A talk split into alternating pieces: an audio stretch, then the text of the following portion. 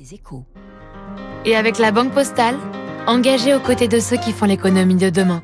Bonjour David. Bonjour Renaud. Luc Raymond, le nouveau patron d'EDF, est nommé aujourd'hui en Conseil des ministres. Quels sont les défis qui l'attendent Vous savez Renaud, patron d'EDF, c'est un métier déjà hyper compliqué quand, tout va bien, et c'est un métier qui l'est encore plus quand, quand, tout va mal. Et aujourd'hui, il faut être honnête, on peut dire que, tout va mal ou presque chez EDF. Hein, bien sûr, on a de l'électricité, on n'est pas encore dans le noir, mais on est face à une catastrophe industrielle sur le front du nucléaire. À court terme, il y a trop de centrales qui ne marchent pas, hein, une sur deux en ce moment, et à long terme, les nouveaux réacteurs nous coûtent trop cher et on met bien trop de temps à les construire. L'EPR qui doit ouvrir fin 2023 aura 10 ans de retard.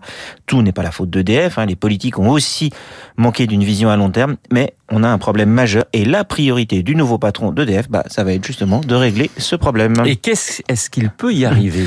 Bah, Dans une entreprise, il suffit jamais de changer la tête pour que tous les problèmes soient réglés. Donc euh, Luc Raymond ne va pas comme par miracle faire redémarrer la moitié de nos réacteurs à l'arrêt et il ne va pas d'un claquement de doigts réussir à construire euh, deux fois plus vite pour deux fois moins cher des EPR. Hein. Si c'était si simple, l'équipe actuelle l'aurait déjà fait. Ce patron qui vient de chez Schneider va en plus avoir besoin d'un peu de temps car il débarque dans une entreprise gigantesque avec plein de métiers différents, un actionnariat public très compliqué, des autorités de régulation, des syndicats. Il va devoir apprendre, mais très vite. Comment peut-il redresser la barre?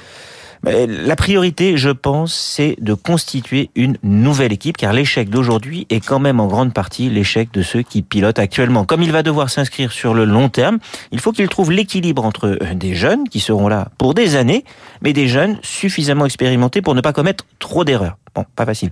Même si l'expertise nucléaire est en grande partie chez EDF, il va aussi avoir besoin d'importer du sang neuf venu de l'extérieur. Il a eu un peu plus d'un mois pour se préparer et rencontrer des talents. J'espère que sur ce front, il ira relativement vite. Ensuite, il va avoir besoin d'un soutien clair de l'État actionnaire.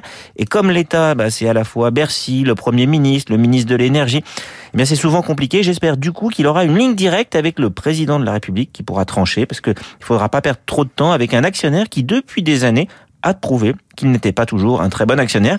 Diriger EDF, vous le savez, c'est aider la France à passer l'hiver qui vient l'hiver prochain, mais aussi ceux des décennies à venir. Le décryptage de David Barrou sur l'antenne de Radio Classique. Tout de suite la météo.